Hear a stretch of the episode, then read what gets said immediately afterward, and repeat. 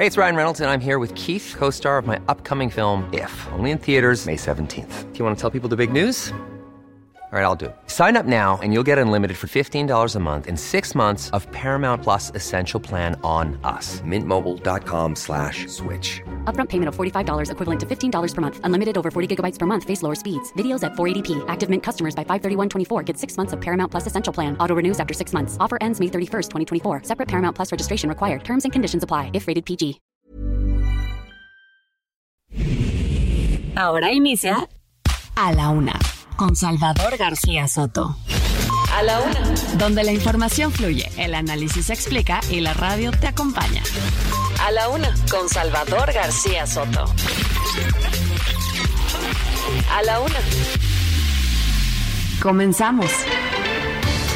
Esperamos y les pedimos, les exigimos que respeten la voluntad del pueblo.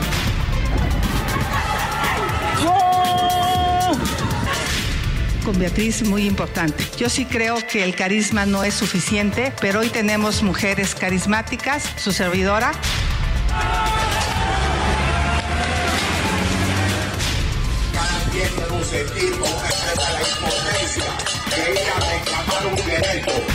Dos virus nos han atacado a México, el COVID y la 4T.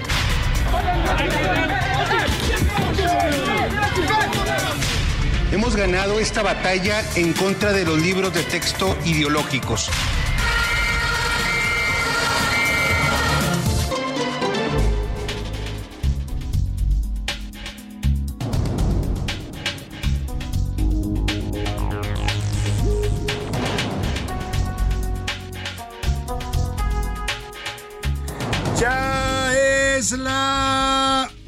De la tarde en punto en el centro de la República. Los saludamos con gusto. Estamos iniciando a esta hora del mediodía a la una. Este espacio informativo que hacemos para usted todos los días, todos los días, no fallamos de lunes a viernes a esta hora del día, justo cuando el reloj marca la una de la tarde con un minuto. Estamos aquí preparados, listos y de muy buen ánimo para informarle, para entretenerle y también para acompañarle, para hacer su compañía en este momento de su día. Justo a este mediodía del viernes 11 de agosto, mire qué rápido se pasa el tiempo, ya estamos a punto de llegar a la primera quincena del mes de agosto. Vamos avanzando en este calendario del 2023. Espero que el tiempo esté fluyendo bien para usted y que vaya resolviendo poco a poco sus eh, metas, sus objetivos, sus tareas, tanto en este día como en lo que va de este mes y en lo que va de este año. Si hay problemas, contratiempos, siempre le digo ánimo, ánimo, ánimo que tenemos capacidad los seres humanos para enfrentar la adversidad y para resolver cualquier situación adversa. De ese tiempo, tranquilícese, respire,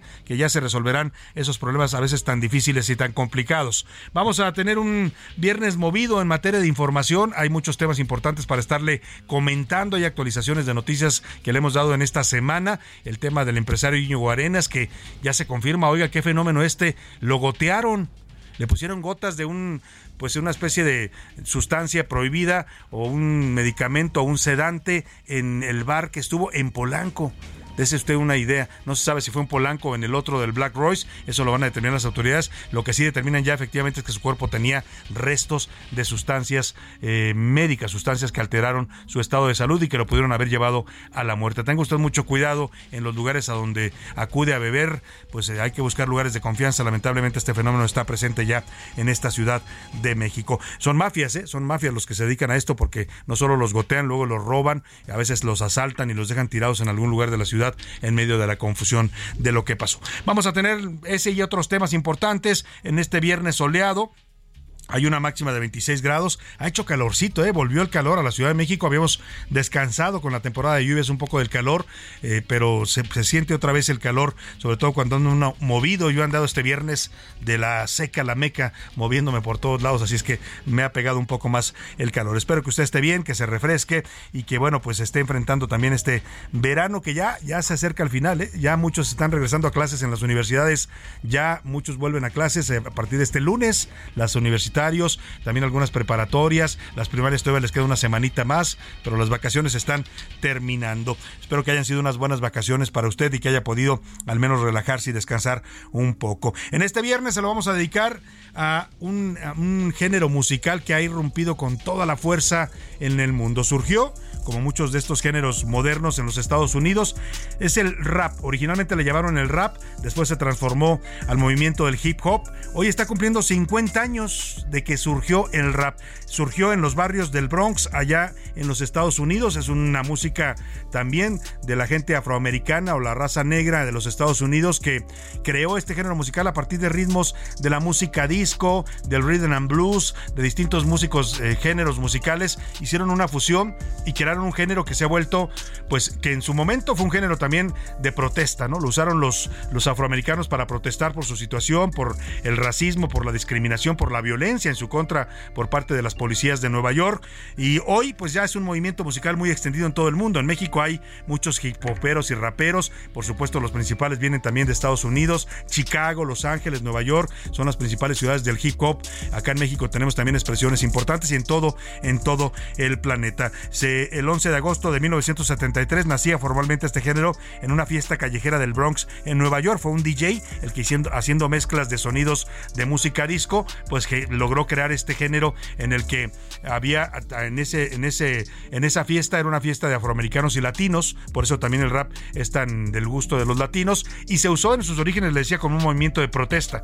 Hoy ya tiene también unas connotaciones distintas, sigue habiendo rap duro, rap de protesta que habla de la situación social de, en las que viven los raperos o hay también rap que es simplemente para disfrutar musicalmente. El caso es que le tendremos una selección muy especial, ¿eh? la hizo un experto en hip hop y en rap, eh, así que nos la recomendó. Vamos a, a, escuchar esta lista que nos preparó nuestro productor Rubén Esponda. También tendremos regalos, estése atento porque voy a regalar, si a usted le gusta correr, y ojo, si está preparado, ¿eh? Esto es importante porque no quiero que gente que no, no se haya preparado vaya a correr la maratón de la Ciudad de México que se va a llevar a cabo el próximo 27 de agosto. Es delicado correr sin, sin tener un entrenamiento adecuado. Por eso se lo digo. Si usted no, no lo tiene, pero se lleva la inscripción gratuita, voy a regalar 10 pases o 10 inscripciones gratuitas para la maratón de la Ciudad de México. Si usted no puede correrla porque no está preparado, busque algún amigo que sí esté en condiciones de correrla y pues eh, eh, disfruten de este, que es una fiesta en la Ciudad de México, una fiesta deportiva, de salud, de familias, de gente que sale a las calles a alentar a los corredores. Es un, es un evento muy bonito, yo se lo recomiendo, así es que pues vamos a regalar de 10 pases o 10 inscripciones gratuitas. Eh, son 40. La pregunta, bueno, ya casi estaba dando la respuesta. La pregunta no, la fórmula más adelante, ¿no?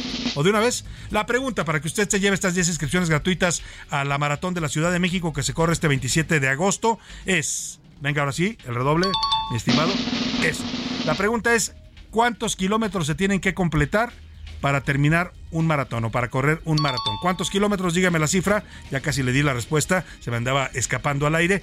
Y bueno, mándenos eh, sus mensajes. La respuesta al 5518 41 5199 es el número donde puede mandarnos su participación y ya le diríamos los nombres de los ganadores. Por lo pronto, si le parece, vámonos a la información en este viernes. Ya inicia el fin de semana. A la una. Con Salvador García Soto. Feminicida el jueves en León, Guanajuato, un hombre asesinó a Milagros Montserrat, una mujer de 40 años de edad que salía de su casa, iba a trabajar, a su trabajo, eran las 6.30 de la mañana. ¿Y qué cree usted? Era su cumpleaños. Este sujeto la persiguió en la calle y la apuñaló. Nos está investigando cuál es el móvil de este feminicidio allá en León, pero ha causado consternación como todos los feminicidios deberían causarlas en la sociedad mexicana. Y también goteado. El empresario Íñigo Arenas, ya le decía, habría sido goteado. Le habrían dado gotas de una sustancia ilegal al interior del bar Black Royce en Naucalpan. La fiscalía ya determinó que falleció por asfixia mecánica por sofocación inducida. Detectaron sustancias químicas en su cuerpo, lo que abrió la posibilidad efectivamente de que haya sido pues goteado, como le dicen lamentablemente esta práctica, que tenga mucho cuidado porque se da en los bares y antros de la Ciudad de México. Y lista negra, el presidente López Obrador afirmó que el Tribunal Electoral del Poder Judicial de la Federación lo tiene en una lista negra para censurarlo y sancionarlo. Según el presidente, él también tiene su propia lista negra y en ella anota magistrados y jueces por falsarios y deshonestos. Primer foro. Ayer se realizó el primer foro del Frente Amplio por México. Los cuatro finalistas, Beatriz Paredes, Enrique de la Madrid, Xochil Gálvez y Santiago Krill, hablaron durante más de una hora y 40 minutos sobre temas como seguridad, economía, educación y salud. Le voy a tener toda la información de lo que plantearon estos aspirantes presidenciales.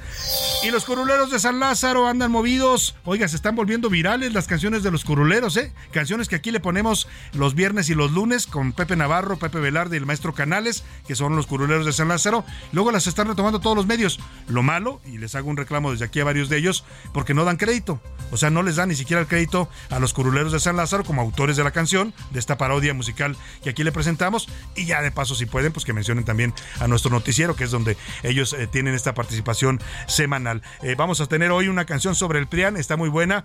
Hablan de la alianza o del Frente Amplio que se está achicando y que a los del PRD ya los parecen haberlos hecho a un lado. Nos van a cantar de eso los curuleros de San Lázaro. Y en los deportes, inmortal. Este viernes los Dodgers de Los Ángeles retirarán el número 34 de Fernando Valenzuela. Nunca, jamás en la historia de los Dodgers, ningún otro jugador podrá portar en su playera el número 34. Se queda para este ídolo de los Dodgers, ídolo también de México, que fue Fernando Valenzuela, que sigue siendo todavía originario de Chihuahua, Sonora. La Federación, eh, bueno, en eso nos va a contar Oscar Mota y además también la Federación Mexicana de Fútbol ratificó hoy a Jimmy Lozano como entrenador de la selección nacional para el proceso rumbo al Mundial de México, Estados Unidos, México, Canadá, perdóneme, sí, México, Estados Unidos y Canadá para 2026. Tenemos temas importantes, como usted ve, interesantes también diferentes tópicos, tenemos información variada, aquí no nos gusta encasillarnos solamente en información o política o, económica, aquí le damos un panorama general de cuál es la situación del país. Y para que usted participe y acabe de redondear este eh, ejercicio informativo y nos haga llegar su voz y sus opiniones, le hago las preguntas de este viernes. En A la Una te escuchamos. Tú haces este programa. Esta es la opinión de hoy.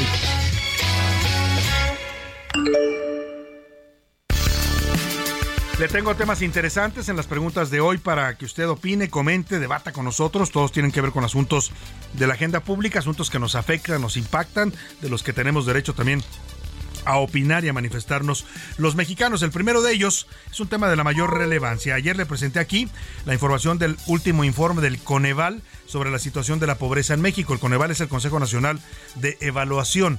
Es el organismo autónomo que evalúa a las políticas sociales del gobierno, que evalúa el gasto social y que dice también cuál es la situación de pobreza en México. Cuántos mexicanos viven en pobreza, cuántos están en pobreza extrema, cuántos están en pobreza alimentaria, en pobreza laboral, hay distintas categorías de la pobreza y también cómo los programas sociales pues logran o no o funcionan para reducir la pobreza en México. Bueno, este, este organismo ayer nos informó que hay una disminución de la pobreza, hay un dato importante de más de 8 millones de mexicanos que habrían salido de la pobreza extrema, el dato es positivo, pero también nos dijo que paralelamente a eso, por lo menos 50.4 millones de mexicanos, 50, o sea, casi la mitad de la población, para que se dé esto una idea, por lo menos el 40% más o menos de la población mexicana, se quedó sin accesos a los servicios de salud. Esto entre 2020 y 2023. El dato es importante porque coincide no solo con este gobierno y su cuestionada política de salud, sino con la pandemia del COVID. O sea, 50 millones de mexicanos hoy, según el Coneval, habrían perdido el acceso a los servicios de salud pública. Hoy el presidente le contestó al Coneval en su mañanera y dijo que no es cierto, que es falso, que él tiene otros datos y que todo es todo este se debe a una mala redacción a una mala elaboración de la pregunta que realizó el Coneval en esta encuesta para tener esta información. Yo le quiero preguntar ante esta polémica, ante este debate, ¿usted a quién le cree? ¿Le cree al Coneval? Que es el, ya le decía, el Consejo Nacional de la Política de Desarrollo Social, que evalúa los programas y la pobreza, o le cree a los otros datos de AMLO. Las tres opciones para que me conteste. Yo le creo al Coneval, la salud está peor que nunca en este país. Le creo a AMLO, sí mejoró la salud, ya que pues está el IMSS Bienestar, ¿no? Ya el INSABI no, porque ya desapareció el IMSS Bienestar, y que es eh, la respuesta al tema de salud. O de plano, el sistema de salud nunca, jamás en la historia en México va a ser como en Dinamarca. El segundo tema que le pongo sobre la mesa tiene que ver con uno de estos escándalos que se generan en las redes sociales. En este caso es delicado porque involucra a un alcalde a un presidente municipal. Estoy hablando de David Melgoza Montañez, es alcalde morenista de Tanga, Tangarícuaro, Michoacán. Mató a balazos a dos perros la noche del miércoles y el hecho quedó registrado en video. O sea, sí porque le molestaron los perros, sacó una pistola y los, los mató. Como este caso, han surgido muchos últimamente en las redes sociales, han desatado incluso eh, eh, temas judiciales, han detenido a gente que es captada en video maltratando animales o, o asesinándolos. Y yo le quiero preguntar, ¿a qué usted cree que se deba esta situación de que aumenten los casos de maltrato a los, eh, a los animales en general, ¿no? A las mascotas, en este caso a los perros, pero también hay otro tipo de animales que son maltratados y que se difunden en redes sociales. Yo le doy tres opciones para que me responda. Nos hemos vuelto más crueles y violentos con los animales. No, no hay aumento de violencia, es la misma, nada más que ahora se difunde a través de las redes sociales. O de plano, el humano es más bestia que los animales. La última pregunta es para todos los pamboleros, a los que les interesa el tema del fútbol, a los que no, pues pueden pasar, como dicen por ahí. Este, este pregunta es sobre la ratificación que acaba de anunciar la Federación Mexicana de Fútbol y la pues la dirección de, selecciones nacionales eh, de Jimmy Lozano, el actual técnico de la selección, fue ratificado después de su desempeño en la Copa de Oro, donde México, hay que decirlo, ganó la Copa de Oro con un desempeño mmm, eh, regular. ¿eh? No, no, no, no sorprendió a nadie, no gustó mucho a los aficionados, pero ganó la Copa y la Federación dice, el señor Jimmy Lozano se queda de aquí hasta el Mundial de 2026, el Mundial que se va a disputar aquí en México, en Estados Unidos y en Canadá. Yo le quiero preguntar, ¿usted qué piensa de esta decisión de la Femex Food de ratificar a Jimmy Lozano hasta el 2026? le doy tres opciones. Estuvo bien, hacía falta ya un técnico mexicano, no un extranjero en el banquillo de la selección. El problema el, la segunda opción, el problema nunca fue el técnico, sino los, pues la, la grilla y la corrupción o los intereses del fútbol, ¿no? que así le llaman. O, y la última opción, hace falta cambiar las bases del deporte mexicano. El número para que nos marque y contacte con nosotros 55 18 41 51 99. Nos puede contactar a través de mensajes de texto o de voz, eso lo decide usted. Yo aquí con este equipo que me acompaña le garantizo que su opinión en este espacio siempre, siempre va a ser tomada en cuenta y siempre la escuchará usted al aire. Y ahora sí, nos vamos, nos vamos al resumen de noticias porque esto como el viernes y como el fin de semana, gracias a Dios, ya comenzó. Retroceso. Las bolsas de valores de México operaron con pérdidas la mañana de este viernes. El índice de la Bolsa Mexicana de Valores se dio en 0.39% a 53.677.87 unidades. Rescatados. Personal del Instituto Nacional de Migración en coordinación con elementos federales y del Estado de Nuevo León auxiliaron y rescataron a 64 migrantes procedentes de Guatemala que estaban abandonados en la caja de un tráiler sin agua, alimentos y sin ventilación. Lluvias.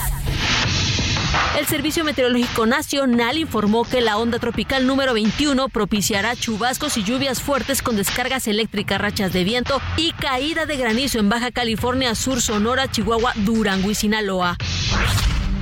Catástrofe. Los incendios forestales en Hawái se extendieron hacia la ciudad de Maui. Dejaron al menos 55 personas fallecidas. El sistema de alerta de emergencias del país no sonó, por lo que la población no tuvo la oportunidad de evacuar. Aumentan.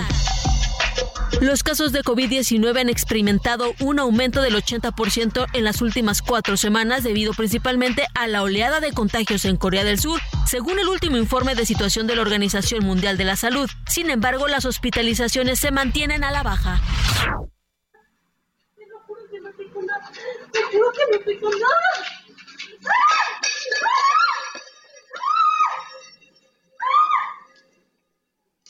Esto que está usted escuchando es doloroso, es un, audio real del momento en que es apuñalada y asesinada.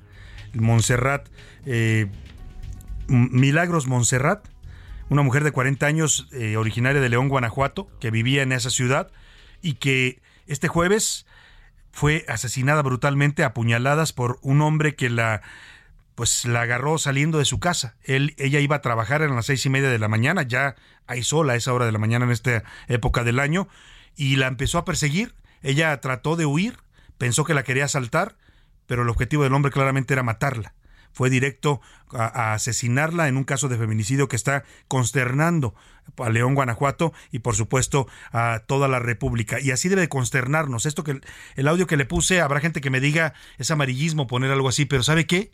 ¿Sabe qué? No es amarillismo, es constatar e informar de lo que está pasando realmente a las mujeres en México. Esta violencia brutal, esta violencia feminicida que nos está afectando como un cáncer en este país y que vuelve a tener una expresión tan cruda, tan dura y tan dolorosa como esto que usted escuchó, que es el momento en el que apuñalan y le quitan la vida a, Milagros Montserrat, una mujer pues que simplemente iba a trabajar, a hacer, a ganarse el pan de cada día cuando fue atacada y asesinada. No se saben todavía los móviles. La Secretaría de Seguridad Municipal allá en León, Guanajuato, lo ha calificado como un ataque directo. También el caso ya está siendo investigado como feminicidio. Anoche la eh, Agencia de Investigación Criminal de la Fiscalía Estatal de Guanajuato cateó la casa del presunto agresor. Ya se pronunció incluso el gobernador de Guanajuato, Diego Sinoé Rodríguez. El panista advirtió que el crimen no va a quedar impune. Pero vamos hasta allá, hasta Guanajuato, que está pues viendo horrorizado este tipo de violencia en contra de sus mujeres. Gabriela Montejano, te saludo en Guanajuato. Buenas tardes. Hola, ¿qué tal? Muy buenas tardes. Una mujer de 40 años de edad, identificada como Milagros Montserrat, murió la mañana del jueves víctima de una agresión a puñaladas. Aunque en el video de la agresión se escucha que ella dice no tengo nada, te juro que no tengo nada, la Secretaría de Seguridad de León informó en un primer momento que se trataba de un crimen personal y no de un asalto. Los hechos se registraron en la calle Lago de Zumpango, casi esquina con Lago Alberto, en la colonia Granada, a las 6.33 de la mañana. Se supo que en el lugar de los hechos, que Milagro salió de la vivienda y caminó en dirección a la tienda de autoservicio donde laboraba en el Boulevard Paseo de los Insurgentes. Apenas había caminado media cuadra cuando el agresor comenzó a perseguirla. Ella se dio cuenta y apretó el paso, pero el agresor con cuchillo en mano le dio alcance y comenzó a agredirla. En un video que se difundió en redes sociales y que registró el momento, pues se observa toda la acción. El sujeto que traía una playera de color fosforescente le asestó al menos cinco apuñaladas en el pecho y en el corazón, huyendo enseguida y dejando a la joven desangrándose, quien minutos después perdió la vida. Este es mi reporte desde el estado de Guanajuato. Muchas gracias, Gabriela Montejano. Qué terrible, qué dolor para su familia, para sus hijos. Eh, y la verdad es que uno no entiende esta violencia feminicida. Van a tener que deslindarse los motivos por los cuales asesinada Milagros Montserrat pero como quiera que haya sido, sea un crimen personal, como dijo la Secretaría de Seguridad de Guanajuato, o, o sea un asalto con violento, eso lo dirán las autoridades. El hecho es que, pues en México las mujeres siguen así de vulnerables, así de abandonadas, así de, de frágiles ante la violencia que las acecha. El gobernador Diego Sinoé se pronunció en un tuit, dijo que no quedará impune el cobarde ataque donde Milagros perdió la vida en la ciudad de León. Hago un enérgico llamado, dijo el gobernador a la Fiscalía General Estatal de Guanajuato, para que se detenga al responsable y se le lleve ante la justicia. Le pido a la sociedad que nos brinde cualquier información que ayude a la localización del agresor lo antes posible. Mi solidaridad y apoyo a su familia, dice el gobernador. El caso llegó ya a la mañanera con el presidente López Obrador, que lamentó el crimen y advirtió que no habrá impunidad. Eso sí, evitó polemizar con el mandatario salvadoreño Nayib Bukele, el presidente de El Salvador, sobre la estrategia de seguridad que se sigue en México, porque Nayib Bukele criticó en redes sociales, se pronunció el presidente de El Salvador sobre este asesinato de Milagros Montserrat. Escribió en su cuenta de Twitter el presidente de El Salvador, hasta allá llegó el caso, ¿eh? la violencia que además está difundiendo en un video en redes sociales. Yo no se lo voy a compartir porque los de Twitter están muy sensibles. Ayer que compartimos el video de, bueno, ya no se llama Twitter, ahora le dicen X, para mí va a seguir siendo Twitter toda la vida. El caso es que ayer compartimos el video del asesinato del, del, eh, candidato presidencial Fernando Villanueva en Ecuador y nos pusieron ahí un, un aviso de sensibilidad. Lo que sí le voy a compartir en este momento, porque eso es importante, es la cara del agresor, la cara del presunto feminicida que atacó a Milagros Monserrat en León, Guanajuato el jueves pasado. Si usted lo conoce, lo ve o tiene alguna referencia, donde quiera que me esté escuchando, comuníquese a la Procuraduría, a la Fiscalía de Justicia de Guanajuato. El presidente, eh, bueno, en la cuenta vamos al presidente de El Salvador, que criticó este hecho y dijo, pero las eh, dijo, pero las ONGs de derechos humanos no dirán nada. A ellos no les importa la muerte de la gente honrada. Ellos solo saldrán en defensa del asesino. Si el Estado hace su trabajo y lo saca de las calles, ahí sí saldrían a pedir un buen trato y reinserción para esa rata asquerosa. En la mañanera el presidente pues no se, no se, no se enganchó con este, esta crítica que hace el señor eh, Bukele y dijo que pues su estrategia de abrazos no balazos sí está funcionando. Sí, pero este, también yo lo lamento muchísimo. Estamos buscando que estas cosas no sucedan y si suceden, lamentablemente, asegurar que no hay impunidad, que se Se burlaban lo de abrazos, no balazos. Claro, los represores, los de mentalidad autoritaria. Sí es abrazos, no balazos, pero no cruzarse de brazos. Bueno, pues ahí está la opinión del presidente que sí insiste en que su estrategia funciona, aunque la realidad diga lo contrario. Nos vamos a la pausa con rap, hip hop, como le quiera usted llamar, este movimiento musical tan importante en el siglo XX. Esto se llama New York, New York State of Mind o Estado de Ánimo de Nueva York. Es Nas, una canción de 1994 que ya es uno de los himnos ¿eh? de la ciudad de Nueva York.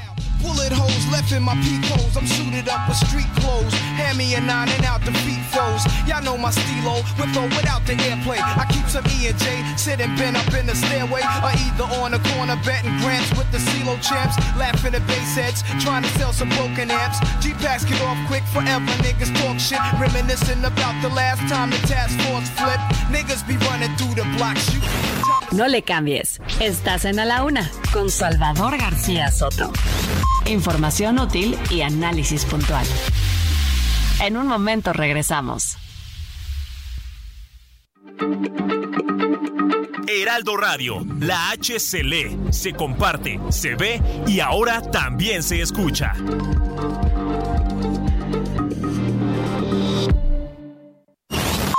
Ya estamos de vuelta en A la Una con Salvador García Soto. Tu compañía diaria al mediodía. La rima de Valdés. ¿O de Valdés la rima? Antes la fiesta nocturna en la vida nacional era tema primordial, sin embargo, ahora se turna hacia el mal, porque una urna podría ser nuestra morada en una mala pasada entre los antros de moda. No es que quiera hacer una oda a violencia desatada. Con sus copas de las discos salían nuestros padres pedos. Yo ya caminar no puedo, decían hasta el asterisco. Sus jaiboles y sus piscos se echaban. No nos hagamos, hasta que la amanezcamos, decían para seguir la fiesta. Siempre salía una propuesta, vamos a otro antro, pues vamos. Eran igual de borrachos como los chavos actuales, pero aquellos criminales que ahora se pasan de fachos, esos que se creen muy machos y que asaltan y asesinan y que en bares y cantinas no paran, de esos no había. Es pública nuestra vía, qué malditos, qué gallinas, si te quieres enfiestar en un antro en el país, ten mucho cuidado, please, no te vayan a matar, no te vayan a violar, hasta dejarte sin ropa, si te tomas unas copas y si tocan tu canción, bailala y ponte fregón, pues no estamos en Europa.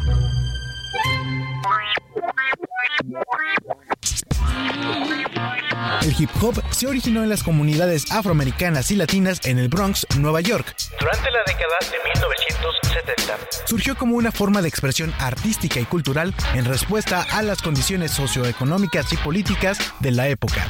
Este género urbano engloba diversos elementos como el rap, el DJing, el breakdance y el arte del graffiti. Yeah, nigga, I'm still fucking with you. Still waters run deep. Snoop Dogg and D.R.E. Nah, nah, nigga. Guess who's back?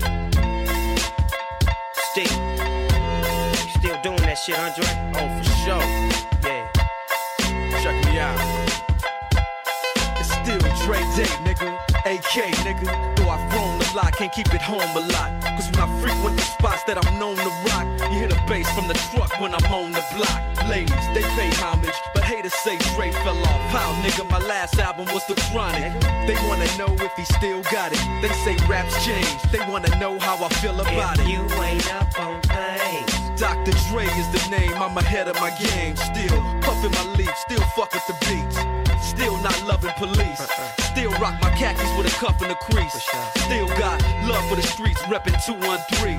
Still the beats bang, still doing my thing. Since I left, ain't too much change. Still, I'm representing for them gangsters all across the world. Still, hitting them corners and them lolos, girl. Still, taking my time to perfect the beat. And I still got love for the streets. It's the D.R.E. I'm representing for the gangsters all across the world. Una de la tarde con 33 minutos. Esto que está usted escuchando son dos leyendas vivientes, literalmente, de este movimiento del rap o del hip hop. Estamos hablando del Dr. Dre y de Snoop Dogg, este que además se ha vuelto tan popular porque ahora aparece en una serie de películas de Hollywood, ha hecho colaboraciones incluso con la banda MS aquí en México grabó una canción Snoop Dogg, todo un personaje y los dos son de los la generación inicial del rap en los Estados Unidos, por eso esta canción es tan importante. Fue una canción de 2002, eh, se llama Still Still Dre o sigo o todavía Dr. Dre y pues se centra principalmente en el éxito continuo, la resistencia y la lealtad de este gran rapero que es el Dr. Dre a su arte. Las primeras líneas de Snoop Dogg sugieren que todavía están en el juego y son relevantes, son ya mayores de, edad, incluso después de todos estos años hacen referencia a sus colaboraciones pasadas y al éxito de los años 90, reconocen que todavía dicen hay Dr. Dre y Snoop Dogg para rato. La letra dice el Dr. Dre es el nombre, estoy por delante de mi juego. Aún así, hinchando mis hojas, todavía jodiendo con los ritmos, todavía tengo amor por las calles, todavía haciendo mi agradecimiento. Póngase a rapear o a hip hopear, como quiere usted decir. Estamos conmemorando los 50 años de este movimiento musical tan importante e influyente en la música contemporánea.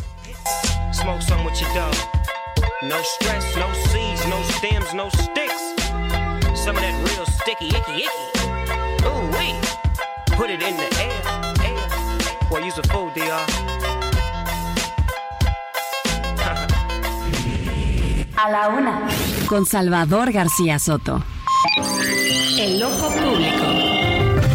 En A la Una tenemos la visión de los temas que te interesan en voz de personajes de la academia, la política y la sociedad. Hoy escuchamos a Jimena Céspedes en hashtag La conversación en tiempo real. El loco público. Parte de la conversación sociodigital de la semana se volcó hacia el proceso del Frente Amplio por México. Por un lado, por los cuestionamientos de Xochitl Gálvez sobre el mismo, que por cierto le aumentaron los negativos, seguidos de la renuncia al PAN de José Luis Preciado, igualmente criticando al proceso y a Xochitl, por los candidatos que lograron superar la meta de los 150 mil registros y pasaron a la siguiente ronda: Xochitl Gálvez, Santiago Krill, Enrique de la Madrid y Beatriz Paredes, y finalmente por el primer foro de diálogos ciudadanos. La inseguridad sigue de qué hablar. No solo los eventos, que ya se han vuelto nota de todos los días, sino también por el tema de las autodefensas para cuidar el transporte en el Estado de México. El evento llegó a más de 4 millones de personas y fue tomado de manera positiva por la mayoría de los usuarios. Celebran la postura de los transportistas ante la falta del Estado de Derecho, que las autodefensas son una solución para combatir extorsiones de asaltos y destacan leyendas como autodefensa sí, extorsión no. En este mismo sentido, el gobierno de México es el personaje de la semana en la materia de inseguridad. El 94% de los usuarios digitales que hablan sobre el tema están en contra de la política actual. Consideran que Morena representa la inseguridad, la corrupción y la impunidad. Usan hashtags como el sexenio más sangriento y los muertos de AMLO, que el gobierno miente al decir que todo está bien y que por el hecho de levantarse y reunirse más temprano no se dan buenos resultados en materia de seguridad. Finalmente, la educación y los libros de texto gratuito sigue y seguirá siendo el tema en la conversación sociodigital, al menos hasta que los alumnos regresen a clases o de plano salgan a marchar a raíz de la convocatoria que circula en redes sociales para el próximo 27 de agosto en defensa de la educación. Porque eso sí, con los niños no. Soy Jimena Céspedes y nos vemos la próxima semana en A la Una. A la Una, con Salvador García Soto. Una de la tarde con 37 minutos. Escuchamos a Jimena Céspedes y su hashtag. nos dice siempre cada semana, nos hace un recuento de los temas más destacados en la conversación digital, lo que se está moviendo en las redes, con eh, pues esta información que ella maneja siempre de la empresa MW Group, a quienes les agradecemos esta colaboración para estar al tanto de lo que se dice en las redes. Hoy las redes son el foro público por excelencia. ¿eh? Para mucha gente, pues ahí se informan, opinan, debaten, comentan sobre los temas de la realidad política, social y económica del país. Por eso es importante darle seguimiento y tener esta colaboración de Jimena Céspedes cada semana. Vámonos al caso Íñigo, este caso de este empresario que pues sigue dando pues mucho de qué hablar por todo lo que está eh, saliendo a la luz. Eh, es un empresario o era un empresario Íñigo Arenas de 41 años que lo encontraron muerto el domingo pasado, el domingo 6 de agosto en el Black en el bar Black Royce en Naucalpan, en el Estado de México. La fiscalía acaba de determinar que falleció por asfixia mecánica por sofocación inducida en su modalidad de oclusión de vías respiratorias. Han detectado también en la autopsia sustancias químicas en su cuerpo, lo que abre la posibilidad de que haya sido goteado, como dicen, es decir, que le hayan puesto gotas en sus bebidas. Él, antes de estar en el bar Black Royce, estuvo en el bar La República de Polanco y bueno, empiezan a surgir muchos datos, vamos a escuchar más adelante un testimonio de que en este tipo de bares operan mafias, mafias que están coludidas para eh, primero drogar a las personas sin que se den cuenta, luego transportarlas en servicios de taxi ejecutivo, lo digo entre comillas, porque están afuera del bar y les ofrecen llevarlos a seguir la fiesta, les ofrecen un after, quiere after jefe, les dicen, y como va gente de dinero, pues se los llevan, van tomados en muchos casos, pierden el conocimiento, cuando despiertan aparecen, vaya usted a saber, en cualquier rumbo de la ciudad, en Zahualcoyo, en Iztacalco, en Iztapalapa, sin sus pertenencias, les roban todo, y en este caso a este empresario lo llevaron al Black Royce y las autoridades están, están diciendo pues que además de las sustancias en su cuerpo, también hubo una sofocación eh, que le provocó la muerte. Seis personas del barrio ya están detenidas, entre ellas son cuatro mujeres, en el penal de Barrientos de Tlanepantla, Estado de México, en lo que se deslindan las responsabilidades. Hoy se llevará a cabo la audiencia inicial de los detenidos, se iba a llevar a cabo, pero se pospuso. Vamos con nuestro corresponsal allá en el Estado de México, Gerardo García, que está dando seguimiento a esta historia. Gerardo, te saludo, buenas tardes. Muy buenas tardes, Salvador García Soto, saludarte y también al auditorio. Tras cumplimentárseles órdenes de aprehensión por el caso de la muerte del empresario Íñigo al interior del Black Royce, esto en Naucalpan, seis personas, cuatro mujeres y dos hombres, fueron trasladados de la sede central de la Fiscalía General de Justicia del Estado de México al penal de Barrientos, esto en Tlanepantla. En el lugar estuvieron familiares quienes lloraron y gritaron que eran inocentes y que harán todo lo posible para demostrar su inocencia al tiempo de reprochar a las autoridades que no detienen a los verdaderos delincuentes. Las primeras investigaciones en este caso concluyen que la causa de muerte del empresario al interior de este eh, establecimiento, el Black Royce, fue asfixia mecánica por sofocación inducida en su modalidad de oclusión de vías respiratorias por contenido gástrico con presencia de alcohol y sustancia química de naturaleza controlada. Salvador García Soto y al auditorio.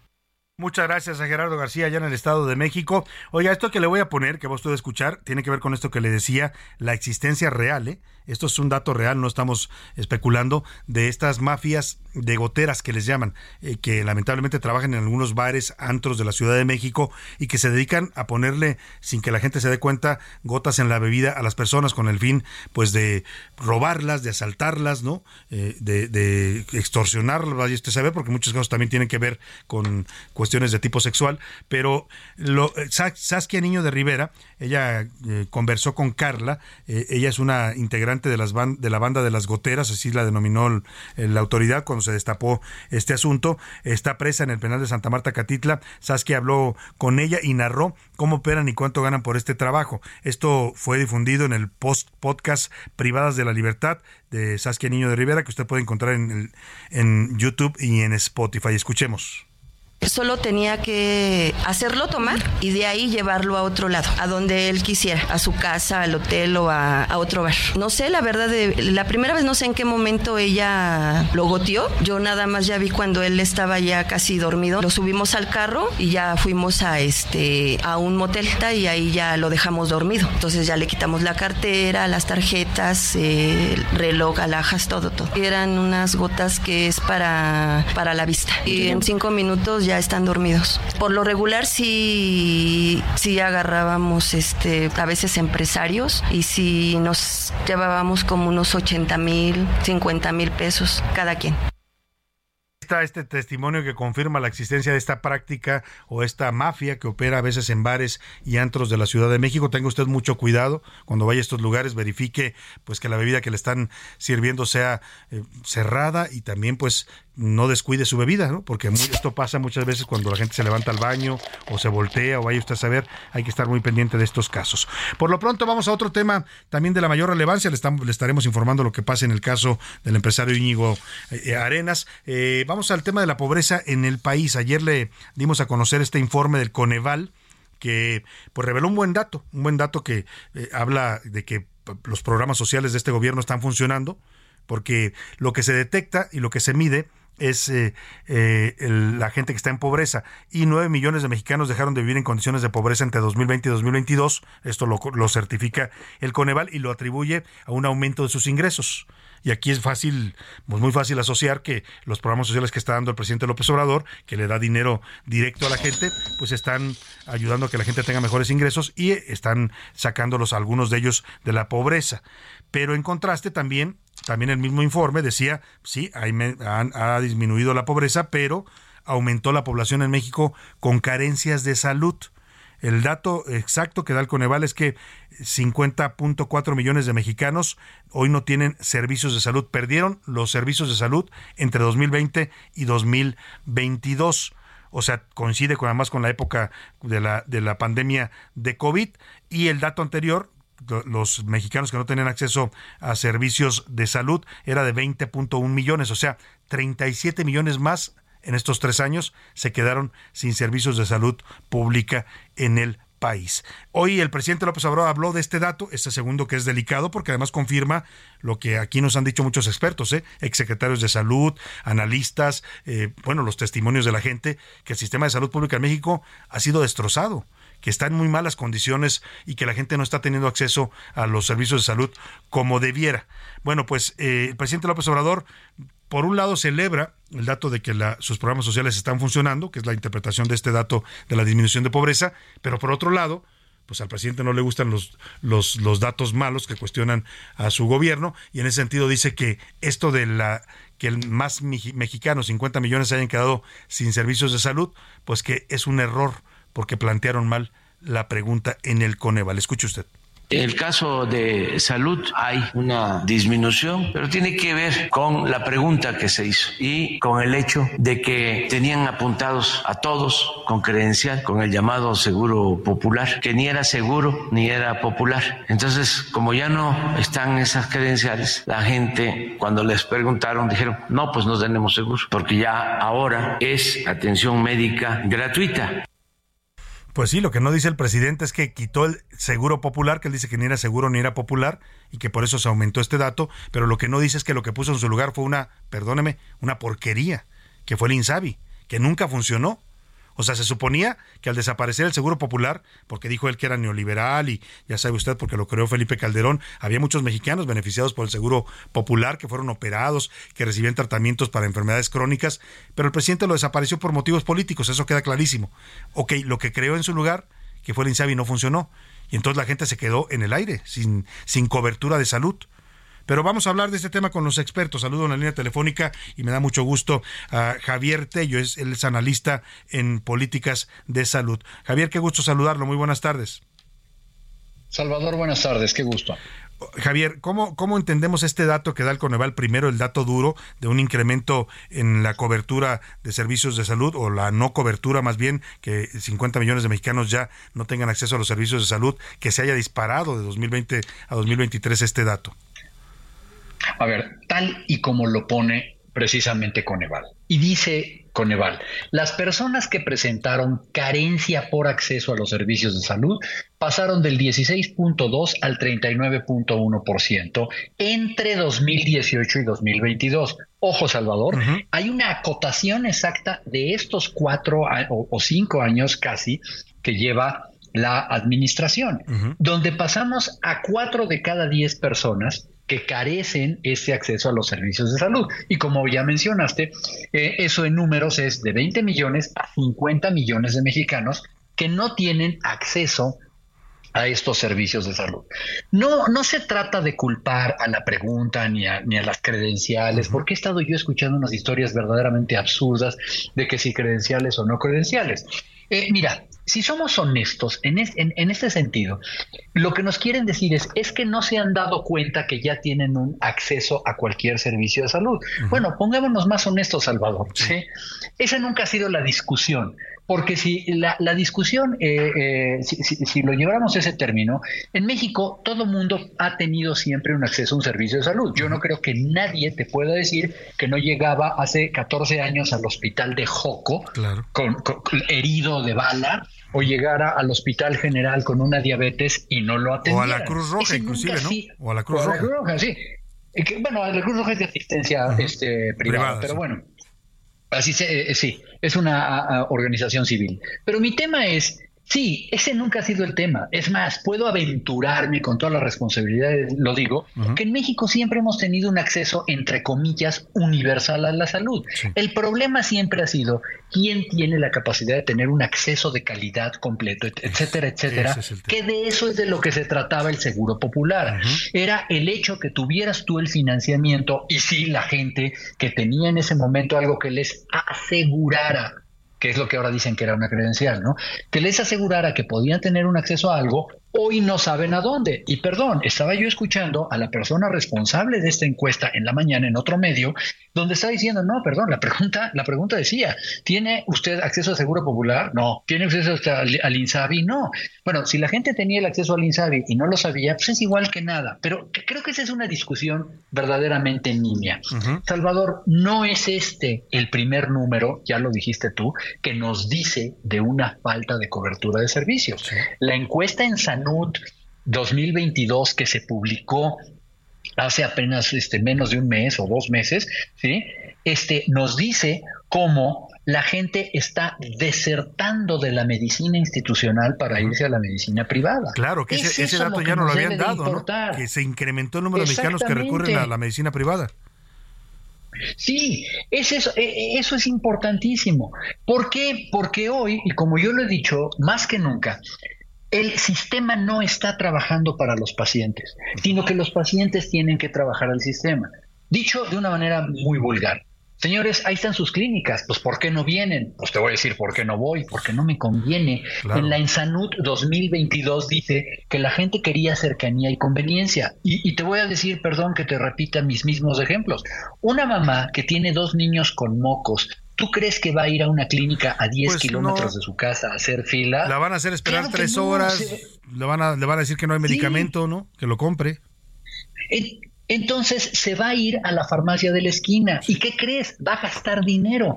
Y seguramente el dinero de esos programas sociales que dice Coneval que lo sacaron de la pobreza. Gracias, muchas gracias, pero el 40% otra vez eso ya está analizado, son cifras oficiales. El 40% del ingreso de los mexicanos se está yendo a la salud.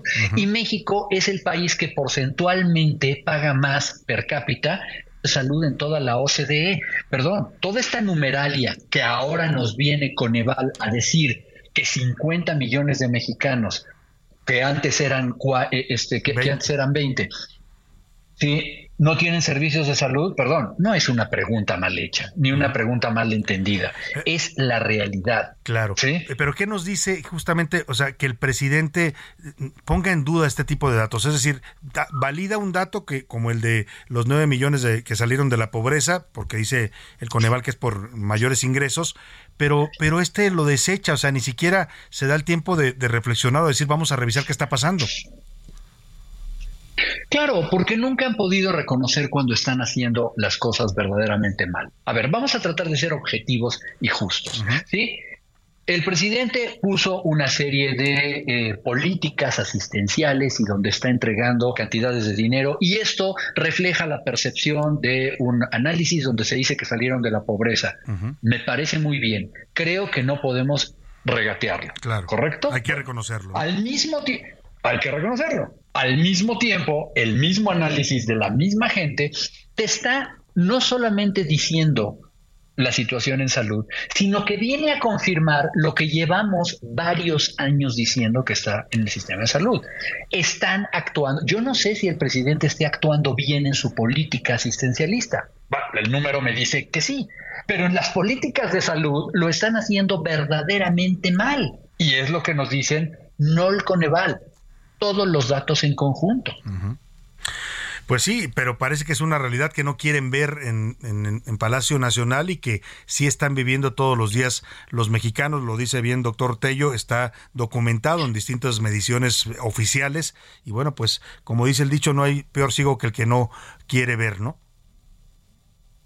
Es correcto. Ahora, ¿qué es lo que van a decir? No, mira, lo que pasa es que no ha habido una buena percepción. Entonces, vamos a gastarnos el dinero en anuncios para que la gente vea cómo puede acudir al, al, al Insabi. Ay, perdón, ya no hay Insabi porque no funcionó. Ahora estamos haciendo, estamos haciendo entonces un IMSS Bienestar, pero ese tampoco, o sea, e, e, es, es surrealista cuando vuelvo a lo mismo. La mamá de los niños enfermos pues necesita que le resuelvan el problema porque ¿qué crees? Le tienen que dar medicina a sus niños porque ella tiene que ir a trabajar. Claro. Así, así. ¿Por qué no estamos pensando en los pacientes. Porque estamos pensando en que al presidente le vaya bien, a que a Zoé Robledo le vaya bien, a que a Hugo López Garte le vaya bien, que el sistema esté bien y que no se manche con lo que dice un papel de Coneval. Pero no estamos pensando en que los pacientes sean los beneficiados. Vaya, las prioridades de este gobierno en materia de salud son políticas y no son necesariamente el bienestar o la salud de los mexicanos. Doctor Javier Tello, como siempre es un gusto conversar con usted. Le agradecemos mucho este análisis para el auditorio de la UNA. Un abrazo, Salvador. Que Muchas gracias. Muy buenas tardes. Nos vamos a ir a la pausa. Pues tiene toda la razón el doctor. ¿eh? La, ¿Qué hace usted si, tiene, si se siente mal? Hay gente que sigue yendo al seguro, hay que decirlo. Muchos beneficiarios siguen utilizando el seguro social. Hay gente que le va bien en el seguro. Lamentablemente, la mayoría se queja del servicio o del um, desabasto de medicamentos. Ya no le digo de los elevadores y de las instalaciones del IMSS que pues se han vuelto incluso causa de muerte para algunas personas. Nos vamos a la pausa con esto que se llama Cream. Es Wu-Tang Clan, una, un rap y un hip hop de 1993. Lo curioso del tema es que, aunque se convirtió en un himno en las calles y en el movimiento del hip hop, en su momento no llegó a ser un éxito comercial. You're rocking the go-to. Low goose, only way I begin to G York was drug loot. And let's start it like this, son. Rolling with this one and that one. Pulling out gats for fun. But it was just a dream for the team who was a fiend. Started smoking rules at 16. And running up in gates and doing hits for high stakes. Making my way on fire skates. No question I was speed for cracks and weed.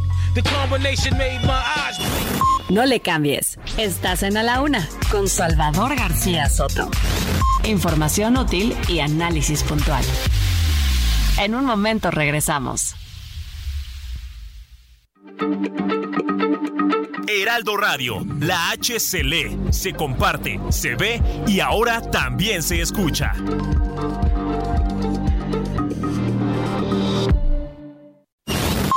Ya estamos de vuelta en A la Una con Salvador García Soto. Tu compañía diaria al mediodía.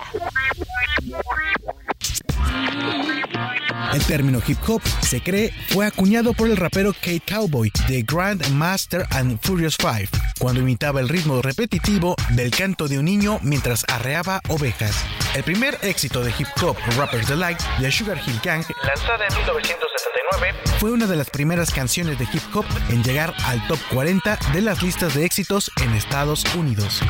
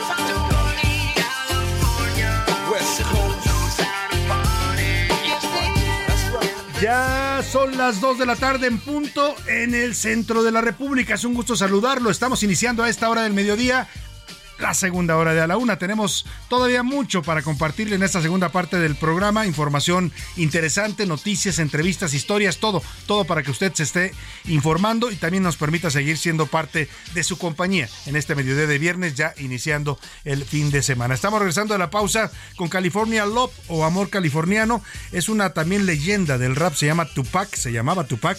Es una canción de 1995. Esta canción fue todo un éxito para este rapero y actor estadounidense Tupac, quien acababa de salir de prisión después de cumplir una condena por cargos de agresión sexual después de que Tupac fuera asesinado en el año 1996 en las calles de Los Ángeles. La canción recibió dos nominaciones a los premios Grammy, una a la mejor interpretación de rap solista y otra a la mejor interpretación de rap en dúo o grupo. Se convirtió pues en una leyenda ya no viviente, lamentablemente, pero leyenda del rap. Hay barrios de Los Ángeles en donde se eh, da este movimiento rapero que hay bardas pintadas con la imagen de Tupac, se convirtió en todo un símbolo para el movimiento hip hopero a nivel internacional. La letra dice California sabe cómo festejar en la ciudad de Los Ángeles, en la ciudad del viejo Grand Watts, en la ciudad de Compton. Seguimos rockeando. Compton es la sede del rap y del hip hop en Los Ángeles, así como el Bronx lo fue en Nueva York, en, en la zona de Los Ángeles y de California fue Compton, la cuna del movimiento del rap y del hip hop. Escuchemos un poco más de este gran ritmo de California Love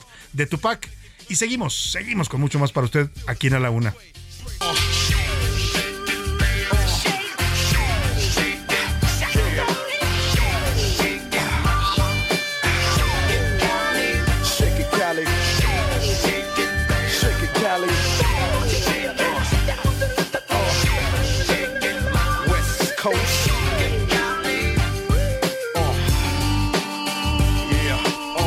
Pues ahí está, estamos hoy raperos, hip hoperos y homenajeando los 50 años de este movimiento musical que comenzó en las calles del Bronx y que se ha extendido de ahí hace 50 años, justamente un 11 de agosto del año, ya se me fue la cuenta, 1900 73 nace este movimiento musical que se convirtió en toda una revolución. ¿eh? No solo es la música que crean, sino es las letras, que eran en muchos casos letras de protesta que denunciaban la discriminación, el racismo hacia la comunidad afroamericana y latina, porque surge también de, los latinos en el Bronx. Y al final también pues, se ha convertido en toda una industria, ¿no? También un movimiento que reivindica causas sociales y al mismo tiempo también se considera ya un arte musical. Vamos a tener mucha más información, le decía en esta segunda hora, le vamos a recordar aquel jueves negro que hubo en Ciudad Juárez, Chihuahua, se está cumpliendo, se está cumpliendo justamente hoy un año de aquel enfrentamiento a balazos que ocurrió en, al interior del Cerezo Estatal número 3 en Ciudad Juárez, que dejó 11 muertos. Vamos a hacer un recuento con nuestros corresponsales. Le voy a contar también lo que pasó en Tangasícuaro, Michoacán. El alcalde de esa población, el morenista David Melgoza, mató a balazos a dos perros la noche del miércoles. Lo grabaron en video el video se volvió viral y el alcalde está siendo severamente, seriamente cuestionado por este acto de crueldad animal, que además es delito. ¿eh? Ya en varios estados está tipificado el delito de maltrato animal. Vamos a platicar también, oiga, y esto le interesa a usted, sobre la facturación móvil. El SAT ha desarrollado una aplicación para que usted pueda emitir o incluso revisar facturas en su propio celular. Vamos a ver qué tal funciona porque el sistema de administración tributaria en México no se caracteriza por sus buenos sistemas computacionales, ¿eh? por sus buenos, sus buenos sistemas informáticos. Así es que vamos a ver qué tal le sale esta aplicación para celular. Le voy a dar todos los detalles. Vamos a tener mucha más información como usted ve, pero antes es momento de escucharlo a usted, escuchar su voz y sus opiniones aquí en este espacio. Para ello ya están conmigo aquí en la mesa y les doy la bienvenida a Laura Mendiola. ¿Cómo estás, Laura? Bienvenida. No, Salvador, pues hasta la pregunta ofende, Salvador. Es viernes, llegamos al otro lado del charco. Ya, ya brincamos la semana. Se logró, pese a todo pronóstico, se logró. Y muy contenta, pues ya, de cerrar este, esta, este, semanita. movidona, pesadita. Buena semana, ¿no? Buena semana, pero sí, pues bueno, con muchos temas en el tintero, unos buenos, otros no tan buenos, ¿no? Este, políticamente agitada. Muy movida. No, pero bueno, pues ya con toda la actitud, porque estamos ya en la recta final. A soltar el cuerpo, como dicen por ahí, no lo Porque el cuerpo lo sabe. Porque el cuerpo lo sabe, no lo suelte usted en cualquier lado ni con cualquier gente, suéltelo en confianza, pero hay que relajarse un poco porque ya comienza el fin de semana. Y también está contenta por el fin de semana y por toda la información. La verdad es que ha hecho un gran trabajo en esta semana que ha estado supliendo a José Luis Sánchez. Milka Ramírez, bienvenida Milka. Muchas gracias, Salvador. Hola, Laura. Y pues sí, contenta porque ya es viernes, como no. Que yo ya estaba celebrando el viernes desde el miércoles, la Tú verdad. Ya el miércoles andabas en, en modo viernes, ¿no? y aquí ya estábamos destapando Es una buena actitud porque te miércoles. permite pues aguantar lo que le resta a la semana, ¿no? Pues es que mira, Salvador, de repente pasan, mira, entre las noticias que de repente no son muy buenas eh, y aunque intentamos darla ahí por otro a veces lado, intentamos híjole, no ser tan duros al decir las cosas, pero más el tema, los temas personales, mejor hay que ver la vida con optimismo y Sin hacia duda. adelante porque si no hay que nos aligerarnos la ahí. vida. Mire, la vida no. no es fácil. Nadie nos dijo cuando nos aventaron a este mundo que íbamos a tener una vida sencilla, ¿no? Que iba a estar exenta de dolor, de problemas, de, de- de fracasos, de caídas. Pero ya estamos aquí, ¿no? Entonces hay que ponerle buena cara y hay que levantarnos y enfrentar los problemas. Venga, súbale un poco a la. que era la banda Machos, creo, ¿no? Banda mexicana.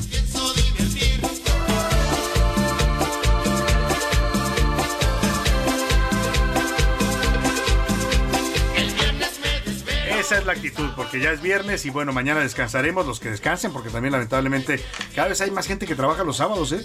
Mucha gente trabaja los sábados, ya Solo un día de descanso. solamente un día de descanso, aunque ya se está legislando, ya es, ya es ley, si mal no recuerdo, o está en proceso en la Cámara de Diputados, esto de la jornada laboral de 40, de 40 horas. O sea, que ya nada más trabajen los mexicanos de lunes a viernes. Eso va a decir la ley. La realidad laboral siempre será distinta a la ley. Pero bueno, en todo caso, vamos a ponernos de buen ánimo y vamos a lanzar la pregunta en este espacio. Milka, Laura, ¿qué dice el público? Y tenemos muchísimos mensajes, como siempre, Salvador. Nos dicen saludo equipo de A la Una. Le creo a todos menos al presidente y a su gente. Ese ¿No le crea al presidente? No le crea al presidente. ¿Por qué no le crea al presidente? Pues, por el tema del Coneval Bueno, en, muy este, en bien. este caso en específico. En la segunda pregunta dice, el humano es más bestia que los animales. Ay, sí. Hay muchísimos perritos abandonados en las calles. Y sobre el tema 3, dice que lo que deben de cambiar son las bases del deporte, que da- deben dar apoyo eh, a sus esfuerzos. Y pues ya, es Eso. Iván de la colonia Juan Muy Escutia. bien, en la saludos Iván. Hola querido equipo de A la Una, muchos saludos y abrazos con cariño. Dos preguntas. Ay, nos preguntan qué pasó con Alebrijes. ¿Qué pasó con los alebrijes? Eh, pues ahí está el programa, ¿no? En Televisa. ¿Sigue o no sigue? No, no me han hablado. Qué bueno que, qué bueno que me dicen. Porque ya van varias semanas que no me hablan. A lo mejor ya me corrieron y no me he dado ¿Qué cuenta. No, voy, a, voy a investigar, pero sí le voy a responder en un momento más. Ahorita pregunto. Saludos, señor Salvador. Felicidades a todo el equipo. Que me digan dónde está barato, porque donde yo compro no hay nada barato y mi bolsillo dice que su bolsillo Pues, tiene otros que nos digan los del INEGI que dicen que ya bajó la inflación. ¿A dónde vamos a comprar para que para sentir esa baja, no? Laura, porque yo no la he sentido todavía, ¿eh? Cualquier cuentita que pagues, ya no digas de, de alimentos en el súper, en el mercado, en el tianguis, vete a comer algo a un restaurante y No, ya cuando te dan la cuenta se te, hasta te Sí, no. da hace daño la comida. Un infarto ahí. Buenas tardes, escribe Javier Santiago desde Monterrey, Nuevo León. Yo les pregunto, a ver, hay un apoyo a los adultos mayores, pero ¿acaso es suficiente para salir de la pobreza? Son 4.800 pesos. La verdad es que no tengo el dato exacto de cuánto reciben, pero no creo que alcance para comer, medicinas, ropa No. y todos los servicios. No, no alcanza, evidentemente no alcanza. Es un apoyo y sí es importante. ¿eh? La mayor parte de la gente que lo recibe lo agradece porque es importante para, sobre todo para personas jubiladas, pensionadas o que ya están en la edad de, adultos mayores.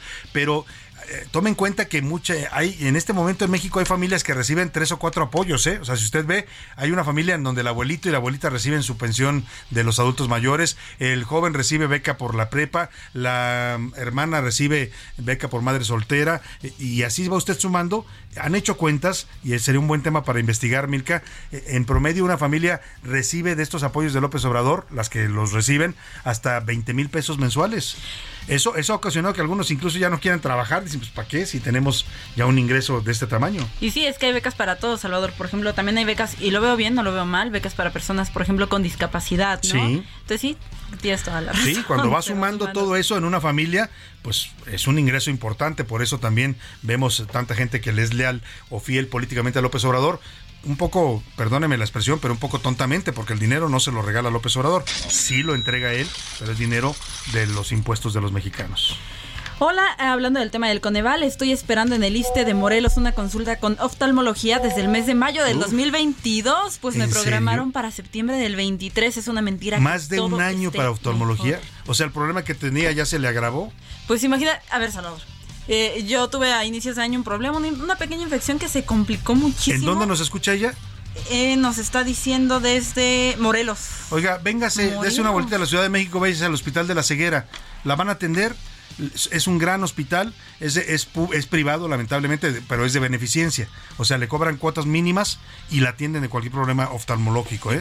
está en Coyoacán, ahí en el centro de Coyoacán. Además de la ceguera también está el Conde de Valenciana. Ah, que, tú te operaste ahí. Yo, me operé ahí, las consultas la verdad son muy accesibles, son 100 pesos por consulta y son médicos. Mire, la verdad es que lo decía hace rato el doctor Tello, hay que buscar otras opciones, Laura, porque ¿qué vas a hacer si te dan una cita de año y medio para atenderte de los ojos? O sea, hay que buscar opciones, sí las hay en México, nada más hay que buscar, hay que buscarlas. Vamos a darle en este momento a la persona de Morelos el número telefónico del Hospital de la Ceguera por si se quiere comunicar 5592 62 68 15. Repito, 5592 62 68 15. Lo atienden de cualquier problema de la vista, incluso los operan ahí, ¿eh? Y, con por, pagar cuotas mínimas. Sé de un amigo que se va a operar de un ojo que no trae problemas, le van a cobrar 2.500 pesos por la operación. Imagínense dónde le van a dar eso.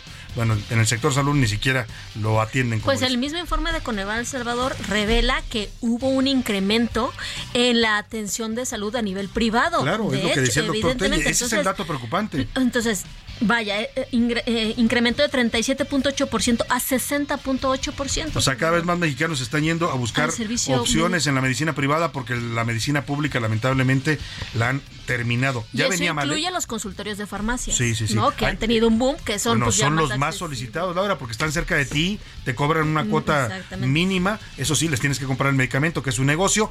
Pero la verdad es que ya venía mal. Yo siempre lo digo porque hay que ser eh, objetivos en esto. El sistema de salud ya venía en crisis, ya venía mal de con Fox, Calderón, Peña Nieto. No es que estuviera en, no es que estuviéramos en Dinamarca entonces, pero en este sexenio lo acabaron de rematar. O sea, con los cambios y movimientos que le hicieron. de gracia. Le dieron el tiro de gracia. Y fíjate, nada más para rematar, el aumento fue del 46%, ¿no? De las personas que buscan también ir a un médico de farmacia, como los que mencionaba 46%. 46%. Solamente los consultorios de farmacia. Pues sí.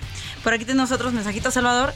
Nos comentan ¿no? el equipo de A la Una sobre el tema de que ya no hay pobreza en México. El Coneval solamente mide conforme a las mentiras de López Obrador, del habitante de Palacio, ya que según sus datos, eh, son otros y no hay violencia tampoco en México. Tenemos pues un servicio de salud como el de Dinamarca y educación de primer mundo. La verdad es que sí, eso, eso es, yo sí siempre lo digo y lo creo. El presidente se ha desfasado de la realidad. Cree nada más lo que le dicen o lo que él ve desde el balcón de Palacio Nacional. Y si usted quiere ver el México real, pues sí, el presidente recorre los, los, los estados, ¿eh? todos los fines de semana anda de gira. Lamentablemente, pues son giras controladas a donde solo va a eventos donde le van a aplaudir y le van a decir que todo está bien y mucho en esos eventos se refleja, Laura, porque cada vez son más las protestas. Cuando el presidente llega a algún municipio, alguna localidad, también hay gente que sale a decirle, oiga, no nos están atendiendo en esto, ¿no? Y, lo prometieron en campaña. Y lo prometieron en campaña, efectivamente. Ya, que andamos contigo, ¿qué dice la comunidad Twitter en arroba ese García Soto, Laura? Salvador, en temas futboleros, ¿usted cree que es buena decisión la de nombrar a Jaime Lozano o ratificarlo como entrenador de la selección mexicana? Salvador, el 47% dice que está súper bien porque es técnico mexicano, el 13% que el problema pues incluso en la selección sigue siendo la corrupción y el 39% que falta cambiar pues las bases. Del deporte. Del, deporte, exacto. Y nuestra otra pregunta, Salvador, acerca del alcalde morenista de Tangancícuaro, Michoacán, David Melgoza, que mató a balazos a dos perros. ¿A qué cree que se debe esta situación de maltrato a las mascotas? El 38% pues que eh, somos más crueles, ¿no? Ahora el 1% que pues en realidad es que no hay un aumento en esta situación de maltrato a los mascotas y el 61% que pues los seres humanos somos, más, más Yo también creo en ese. Yo votaría por ese también. Y nuestra otra pregunta sobre el Coneval ¿Usted a quién le cree? Según datos del Coneval, entre 2020 y 2022 se registraron más de 50.4 millones de personas sin acceso a servicios de salud, pero López Obrador dice que es falso porque pues la pregunta estuvo mal planteada. El 58% dice que le creen al Coneval, el 3% a López Obrador y el 40% que nunca llegaremos a ser como Dinamarca. O sea, la mayoría le cree al Coneval y no a los otros datos del presidente. ¿Más mensajes, Milka? Tardes, Salvador. Nos escribe una contadora y dice, gracias por hacer ese comentario sobre el tema de los programas, porque hay muchas personas que no trabajan para no pagar impuestos. Soy contadora y los contribuyentes, eso es lo que dicen, ¿para qué le doy mi dinero al gobierno si lo va a regalar de todos modos? Efectivamente, eso, eso impacta también, ¿eh? porque al final, pues sí, yo, yo, yo, insisto, yo estoy a favor de algunos programas sociales particularmente el caso de los adultos mayores lo apoyo totalmente.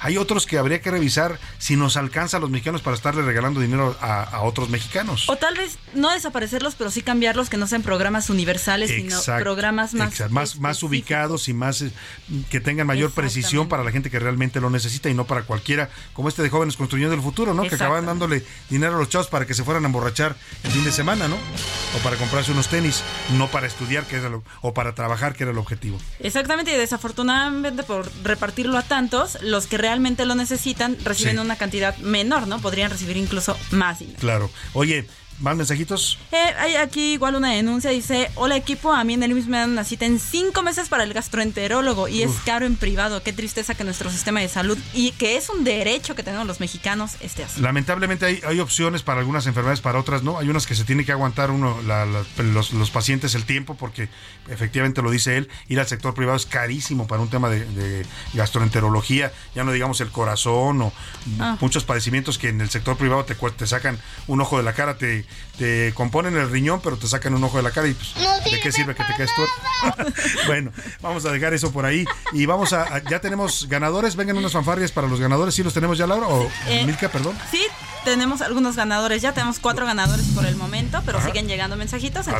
Bueno, vamos a dar los primeros cuatro que ya se llevaron su inscripción gratuita al maratón de la Ciudad de México. Tenemos a Juan José Cimental, a Oreanchel, a María Gutiérrez Villalbazo y a Oscar de la Rosa por el momento. Bueno, eh, tres son de Twitter que se comunicaron con nosotros por Twitter y Juan José Cimental le mando un saludo porque él nos contactó por Facebook. Tengo una página de Facebook que usted puede consultar y seguir. Se llama Salvador García Soto, así como, como es mi nombre de pila. Y ahí se comunicó Juan José Cimental y dijo que es corredor, que por favor le regalemos una inscripción. Ya la tienes, Juan José. A todos los corredores que quieran, que estén preparados, insisto en esto, ¿eh? Si usted no puede correr, no porque no entrenó, no vaya a correr el maratón, porque luego la gente termina ahí con un infarto y ha habido muertos en, las ediciones de maratones. Hay que estar entrenado, preparado, y si usted lo está, nos quedan todavía seis inscripciones gratuitas para correr la maratón de la Ciudad de México el próximo 26 de agosto. Así es que, 27 de agosto, perdóname, es domingo 27 de agosto, pues que se sigan comunicando comunicando, ¿no, Milka, para que se vayan a correr la maratón? Sí, seguimos esperando. Como dice Salvador, son seis lugares los que quedan, seis lugares, así que apúrense. Comuníquese, todavía tenemos. Y si no, los daremos todavía el lunes. Podemos seguir regalando estas inscripciones gratuitas. Muchas gracias, Milka. Gracias, a Laura también. Y vámonos a más información. A la una, con Salvador García Soto. Hace un año en Ciudad, pero antes de Ciudad Juárez, vamos si le parece mejor esta historia de este alcalde Mataperros, ¿no? Dice un dicho, mata a un perro y te van a decir mata perros. Bueno, pues este no mató a uno, mató a dos por lo cual ya le podemos llamar el alcalde Mataperros. Es el presidente municipal de Tangancícuaro, Michoacán, se llama David Melgoza Montañez, es eh, alcalde por el partido Morena y mató a tiros, a balazos, literalmente a dos perritos. Le molestaban y sacó una pistola y los mató. La agresión ocurrió el miércoles por la noche cuando iba caminando junto a sus escoltas por las calles de la colonia Santanita, allá Tangancícuaro, Michoacán. El hecho quedó registrado en video, se volvió viral y él pues argumenta que mató a los perros por defenderse porque lo querían atacar. Escuche usted lo que nos cuenta Charbel Lucio, nuestra corresponsal allá en Michoacán. Te saludo, Charbel, buenas tardes. ¿Qué tal, Salvador? Muy buenas tardes. Te platico que en Michoacán, el alcalde de Tangancícuaro, David Melgoza Montañez, reconoció que asesinó con arma de fuego a dos perritas, hecho que ocurrió la noche del pasado miércoles. En un primer momento, Roberto Armando, dueño de los peludos Buba y Canela, fue testigo de cómo el alcalde emanado de Morena eh, se encontraba acompañado de su secretario particular y su escolta cuando dio muerte a los lomitos en una calle de la colonia Santa Anita en la cabecera municipal. Luego de esta acusación a la que se sumaron también vecinos y testigos que presenciaron la muerte de los canes a manos del alcalde David Melgoza salió a dar su versión de lo ocurrido y justificó su actuar al asegurar que previamente estos dos perritos se habían introducido en su vivienda de manera agresiva para atacar a una perra de su propiedad. Luego de que los peludos Buba y Canela entraran a su hogar, estos fueron sacados por el alcalde y sus acompañantes. David Melgoza reconoció que lanzó dos disparos contra los perros que consideró eh, tenían un comportamiento agresivo y riesgoso para la población. Pero además de asesinar a los dos perros, el presidente de Tangancícuaro presentó denuncia contra los dueños de Buba y Canela por los daños que dice ocasionaron en su vivienda. Así las cosas en Michoacán.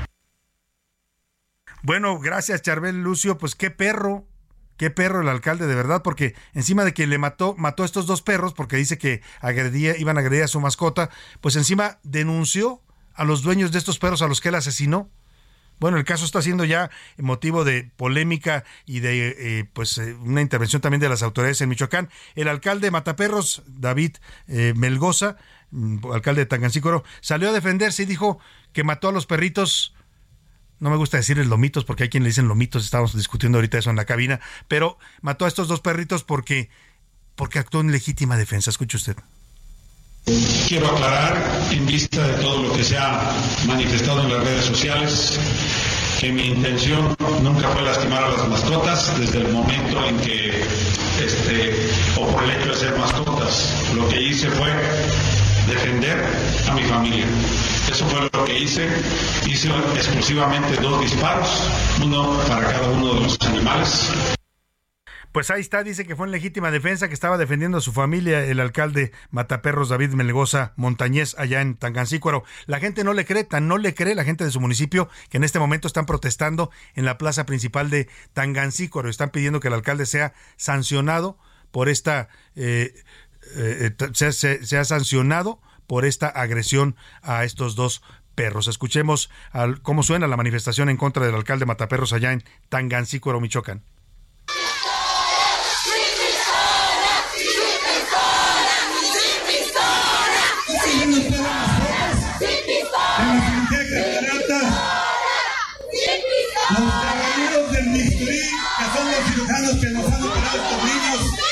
Bueno, esto es lo, más suavecito que le gritan al alcalde, sin pistolas le dicen, porque uno puede entender que esto que dice que los perros quieren atacar a su mascota, pero oiga, no por eso va a sacar una pistola y matar a los animalitos. Yo he paseado a veces a mi perro en la calle y hay perros que se quieren acercar o que lo quieren agredir, pues usted lo jala o lo levanta y se lo lleva, pero no les dispara a los perros. Lo otro que le gritaron se lo voy a poner porque así está manifestándose la gente en Tangancícuaro, Michoacán. Es un poco fuerte, pero escuche cómo le gritan al alcalde Mataperros.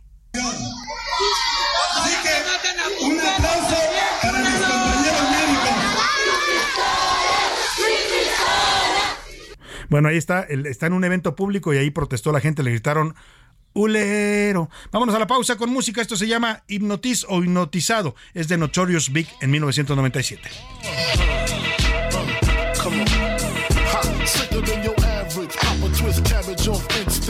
Niggas don't think shit stink pink gators. My Detroit players, Tim's for my hooligans in Brooklyn. That's Dead right, if the head right, Biggie there every night. Papa been smooth since days of under rules. Never lose, never choose to. Bruce Cruz who do something to us. En un momento regresamos. Heraldo Radio, la H se lee, se comparte, se ve y ahora también se escucha.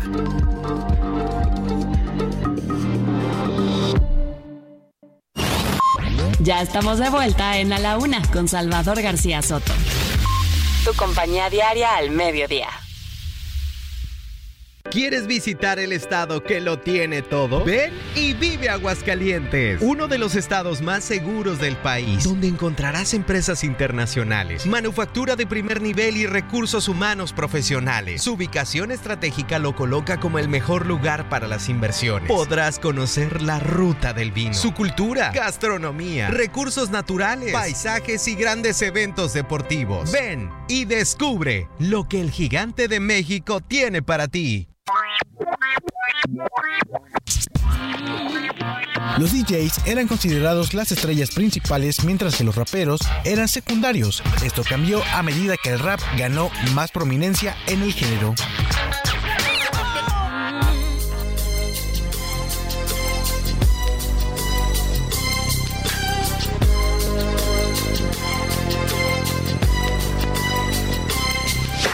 I walk through the valley of the shadow of death, I take a look at my life and realize there's nothing left. Cause I've been blasting and laughing so long that even my mama thinks that my mind is gone. But I ain't never crossed a man that didn't deserve it. Me be treated like a punk, you know that's unheard of. You better watch how you're talking and where you're walking, or you and your homies might be lying in chalk. I really hate the trip, but I gotta low. As they croak, I see myself in the pistol smoke. Fool, I'm the kind of G the little homies wanna be like on my knees in the night, saying prayers in the street light. Been spending most of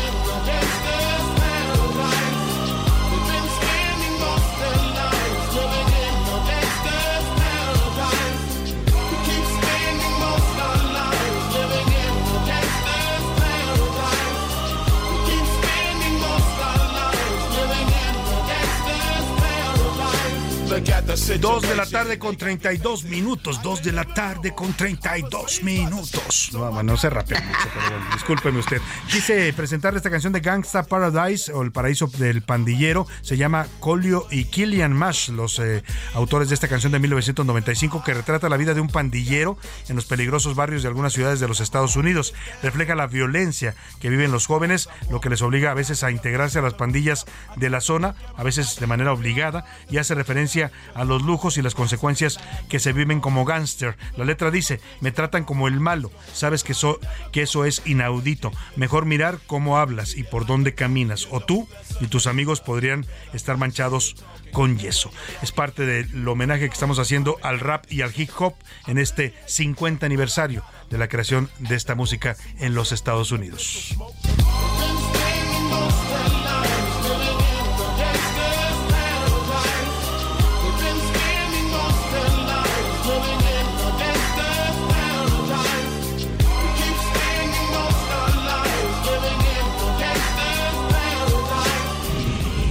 A la una. Con Salvador García Soto. El ojo público. En A la Una tenemos la visión de los temas que te interesan en voz de personajes de la academia, la política y la sociedad. Hoy escuchamos a Melisa Moreno. En Melisa lo explica todo. El ojo público. Salvador, buenas tardes. El Colegio de San Ildefonso presenta la magna exposición Sergio Hernández, la más grande y completa selección del pintor de origen mixteco, representante esencial de la llamada escuela oaxaqueña, que estará albergada en las siete salas del recinto hasta el 28 de enero de 2024. En la muestra podremos conocer cuatro aspectos de la extensa y deslumbrante producción artística de Hernández. Códices, un núcleo con una fuerte carga política, donde será posible conocer algunas de sus reinterpretaciones e intervenciones al imaginario colectivo en torno a figuras históricas y literarias. Asimismo, universos que reúne obras que son una clara invitación a la contemplación. En tercera instancia, mitos, donde se encuentran obras de una asombrosa fuerza cromática. Por último, naturaleza, grupo de obras que constituyen huellas del mundo natural y son a la vez metáfora del futuro. Las obras reunidas en esta exposición presentan técnicas propias del artista, como madera grabada y arena sobre lino, cuyas historias abarcan desde los presagios que anunciaron la llegada de extraños venidos del mar y su reinterpretación de códices de la conquista, hasta grandes tablas que nos muestran la forma trágica y esperpéntica en que Hernández representa sus sueños, pesadillas y visiones. Las obras del pintor trascienden los procesos creativos, las técnicas, los materiales y los soportes con un espíritu de constante renovación. El resultado es un lenguaje y estilo inconfundible, guiado de un fuerte sentido de la composición figurativa. La obra del artista estará abierta al público en la exposición Sergio Hernández en el Colegio de San Ildefonso hasta el 28 de enero de 2024. Salvador, esto es todo por hoy. Yo soy Melisa Moreno y me encuentran en arroba melisototota. Nos escuchamos la siguiente. A la una, con Salvador García Soto. 2 de la tarde, 35 minutos. Ahí está la recomendación de fin de semana de Melisa Moreno, que siempre nos trae recomendaciones eh, interesantes y comentarios interesantes sobre lo que está ocurriendo en el mundo cultural, literario, artístico de México. Y bueno, pues esta invitación para que se vaya usted a ver esta exposición dedicada al pintor mexicano Sergio Hernández. Es uno de los actuales pintores oaxaqueños más representativos de este movimiento, heredero de los grandes maestros, de Rufino Tamayo, de el maestro Francisco Toledo. Bueno, pues ahí está. eh, en el Colegio de San Ildefonso, a eh, creo que es gratuito el Colegio de San Ildefonso o cobran, pero si cobran, cobran poco. Es una muy buena opción para que vaya usted el fin de semana, además a disfrutar a disfrutar. Los martes es gratis, el fin de semana sí hay un, un, cobro que es, simbólico para el tamaño de las exposiciones que ahí se muestran, como esta de Sergio Hernández, pintor oaxaqueño, y además se da un paseo por el centro histórico, ¿no? Que el fin de semana, el fin de semana es maravilloso pasear por nuestro centro histórico de la Ciudad de México. Este edificio en particular del Colegio de San Ildefonso, que llegó a ser sede de la Preparatoria Nacional, es un edificio hermoso, vale mucho la pena, además de la exposición, visitarlo. Es hay descuento para estudiantes y 50 pesos cuesta la entrada en fin de semana. Está ubicado en la calle Justo Sierra 16, esquina con San Ildefonso, ahí a un costado del Templo Mayor para que se ubique usted en el zócalo del centro histórico. Vamos rápidamente a esta información que le adelantaba hace un rato. Eh, hace un año justamente se cumple un año del llamado Jueves Negro, así lo bautizaron en Ciudad Juárez, Chihuahua, porque la violencia sacudió a la población de aquella ciudad fronteriza. Se registró un enfrentamiento, una riña al interior del cerezo número 3 entre los mexicles y los chapitos, dos eh, bandas eh, organizadas que operaban dentro de este penal. 12 personas murieron, entre comunicadores, mujeres y otros más. A un año de aquel hecho sangriento en este penal de Ciudad Juárez, solamente hay 11 detenidos, pero no no hay ningún sentenciado. Nos cuenta Elizabeth Soriano, periodista en Ciudad Juárez, que nos hace una crónica de un día, el jueves negro, que jamás olvidarán los juarenses.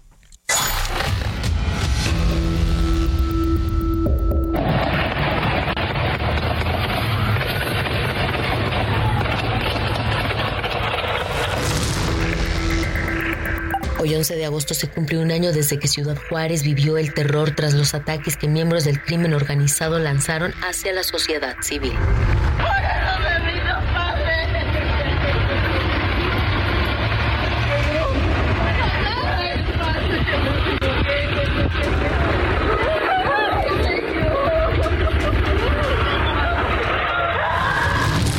El mediodía se informaba de un montín en el Centro de Reinserción Social número 3 de la ciudad, por lo que todos los cuerpos policíacos acudieron al lugar. Minutos después, con el municipio desprotegido, comenzaron los ataques que cobraron la vida de 12 personas y dejaron decenas de heridos.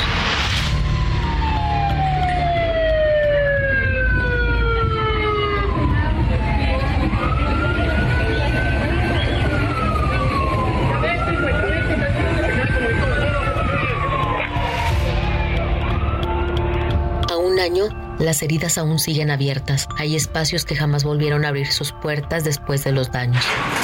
Las ausencias de las víctimas inocentes aún se sienten. Hay quienes llevan las secuelas en su cuerpo, otros en la mente, como lo comenta Mario Romero, sobreviviente a los ataques de la pizzería, donde cuatro de sus compañeros de radio perdieron la vida. Esa seguridad que teníamos por por no ser gente mala o no andar en cosas malas, era una pequeña garantía que teníamos en la ciudad. Pero después de esto, pues ya vimos que no es garantía también el que te portes bien. Mezcla de muchos sentimientos, añadido con trabajo, porque desde ese momento pues tomamos la decisión de cancelar los eventos precisamente que teníamos. Como ahora fueron unos compañeros tan cercanos, tuvimos que detener el show. Las autoridades abatieron el 5 de enero a Ernesto Piñón el Neto, quien fue señalado como el orquestador del trágico día, mientras que Juan Carlos Villegas el Sequi es el único acusado de terrorismo y sigue sin una condena. Las autoridades hasta este momento no han dado más detalles sobre el jueves negro. Para la una, con Salvador García Soto, Elizabeth Soriano. Pues ahí está esta crónica de Elizabeth Soriano, periodista en Ciudad Juárez, de un hecho lamentable que ocurrió hace un año justamente allá en Ciudad Juárez. Hay que, pues como dicen, hay que mantener viva la memoria de este tipo de hechos Solamente los pueblos que no conocen su historia están condenados a repetirla. Vamos al tema de MC, Movimiento Ciudadano, que sigue siendo una incógnita para muchos en este proceso político que estamos viviendo, este proceso rumbo a la sucesión presidencial. En varias ocasiones han dicho que iban a ir solos a las elecciones de 2024, que ellos van a postular a su propio candidato, que no van a ser eh, bloque con el Frente Amplio por México. Esto ha sido cuestionado por muchos. Esto ya generó incluso reacciones. El expresidente Felipe Calderón en su cuenta de Twitter eh, eh, antes o ahora llamada X, dijo, si MC va solo a la elección cometería un error de graves consecuencias para la democracia y causaría un daño quizá irreparable a todos los mexicanos. La consolidación de los regímenes populistas autocráticos suele ser irreversible. Si alguno de ellos quiere ser candidato, que participe en una primaria como la que está teniendo lugar en el frente y que sea la ganadora o el ganador apoyado por los cuatro partidos. Bueno, cuestiona a Felipe Calderón que MC quiera ir solo porque dice esto rompe la unidad de la oposición y para enfrentar a un aparato, pues eso se ha vuelto Morena, un aparato político, una estructura de partido de gobierno partido de Estado, pues solamente la oposición unida, dice Felipe Calderón, podría eh, pues derrotarla. Vamos a ver en qué termina todo este tema político. Por lo pronto, en el Frente Amplio por México, la noche de este jueves, hicieron su primer foro. Es un foro temático donde los cuatro aspirantes, los que ya pasaron a la siguiente ronda, Beatriz Paredes, Ochil Gálvez, Santiago Krill y Enrique de la Madrid, hablaron durante una hora con 40 minutos de temas como seguridad, economía, educación.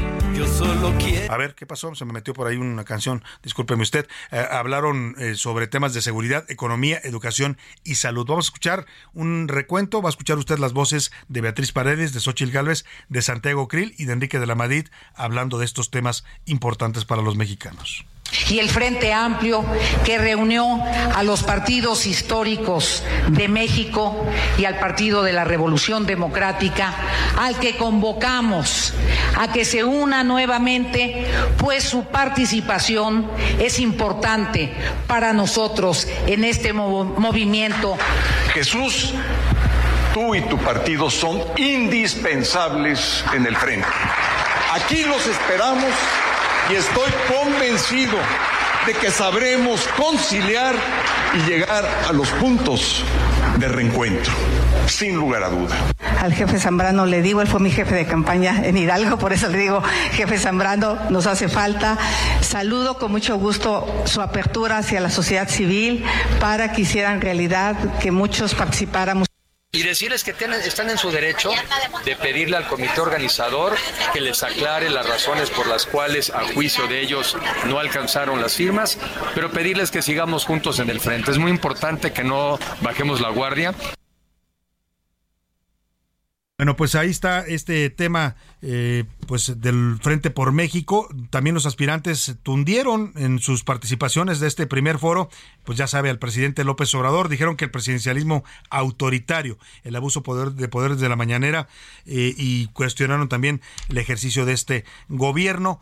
Dice que pues son, eh, son delicadas las expresiones del presidente. Escuchemos. Él no tiene que ver nada con lo que hizo su papá, pero él sí hizo cosas que yo considero inapropiadas, diría hasta inmorales, pero no voy a hablar, que es normal, están en campaña, ahora hay hasta divisiones en el bloque conservador. Escuchó usted fue la respuesta del presidente a estas críticas que le hicieron los aspirantes del Frente Amplio Opositor. Dijo que es normal porque están en campaña que lo critiquen. Y los coroneros de San Lázaro, Pepe Navarro y Pepe Velarde, que ya se están creyendo mucho, al rato nos van a querer cobrar más por sus canciones, porque les pagamos, ¿eh? No creo usted que son de a gratis. Y se lo digo para todos los medios que las están reproduciendo, porque varias canciones que hemos sacado de ellos aquí al aire, luego la retoman otros medios, otros programas, ahí por con Adela y todo, pero no les dan crédito no se vale, oigan, por lo menos moléstense en darle el crédito a quienes son los autores de esta canción y si se puede también a nosotros que somos el espacio que los contrata, les paga y los difunde. Así es que los virales curuleros de San Lázaro nos cantan hoy a la alianza entre el PRI y el PAN, o diría el habitante de Palacio, el PRIAN.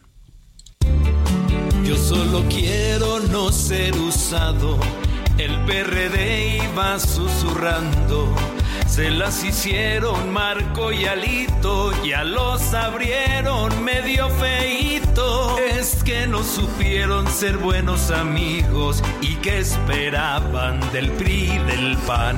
Yo quiero juntar un millón de firmas, dejar callados a los del PRIAN. Yo quiero juntar un millón de firmas, dejar callados a los del PRIAN. Y ya juntaron sus firmas Uy, Híjole. Ay, perdón. ¿Qué no eran planas? No puede ser. Yo quiero juntar un millón de firmas, dejar callados a los del PRIAN. Los deportes en A la Una con Oscar Mota. Llegó la hora de los deportes. Bienvenida al señor Oscar Mota. ¿Cómo estás? Mi querido Salvador García, ya le estoy pegando aquí al micrófono. Me estoy dando ahí, me estoy rematando de cabeza el micrófono. No, no, tranquilo, tranquilo. Hoy un gran día para ganar, mi querido Salvador García Soto, rápidamente y agradecer primero a mis amigos de Aven, que eh, fueron los que se mocharon con estos accesos, estos números para eh, la maratón. Que ojo, y quiero ser muy puntual y quiero eh, tal como lo has venido diciendo a lo largo del programa, ojo, es exclusivamente para los amigos. Bueno, la invitación es para los amigos que ya están preparados para correrlo. Sí. Si usted todavía no ha entrenado, no hay bronca, aguántese un añito más, seguro le vamos a regalar otros. Claro. Pero esto es, si usted ya se preparó, porque además estamos haciendo una pieza especial, querido Salvador, la vamos a presentar la próxima semana con nuestra especialista Rosana Ayala, con respecto a lo que se tiene que hacer, o bueno, eh, al momento de correr una maratón. Y les voy a adelantar una, la primera recomendación que, que nos dio Rosana, que es, pues el trabajo ya está hecho. O sea, quien ya se preparó, ahorita ya es una etapa más de... mm, De esperar nada más, ¿no? De, Sí, de- de mantenimiento. De mantenimiento, esa sería la palabra de mantenimiento. Se hacen otro tipo de ejercicios, natación, elíptica, nos decía ella. Les estaremos explicar, explicando. ya un no corren más. tanto para, para guardar energías para la carrera, Es ¿no? correcto. Entonces, pues nuevamente puntualizar esto, amigos, por favor, que ya estén preparados y obviamente, pues no hayan tenido Claro. recursos. O si usted, la- y si la- usted la quiere, se la damos, pero si usted no está preparado, no corra. Regálesela a algún amigo, conocido, familiar, que sabe usted que sí entrena cotidianamente y que puede correr un maratón, está en condiciones de salud para hacerlo. Le decimos por los riesgos, Oscar. Así es. Ya ha habido casos en la maratón de la Ciudad de México y en la media maratón de personas que se avientan a correr hacia el Viva México y terminan infartados y algunos, en, algunos casos muertos. Es lo que no queremos. Rápidamente, ganadores, querido eh, Salvador García Soto, amigos. Pues bueno, está Luis Mir, felicidades. María Isabel Flores, felicidades.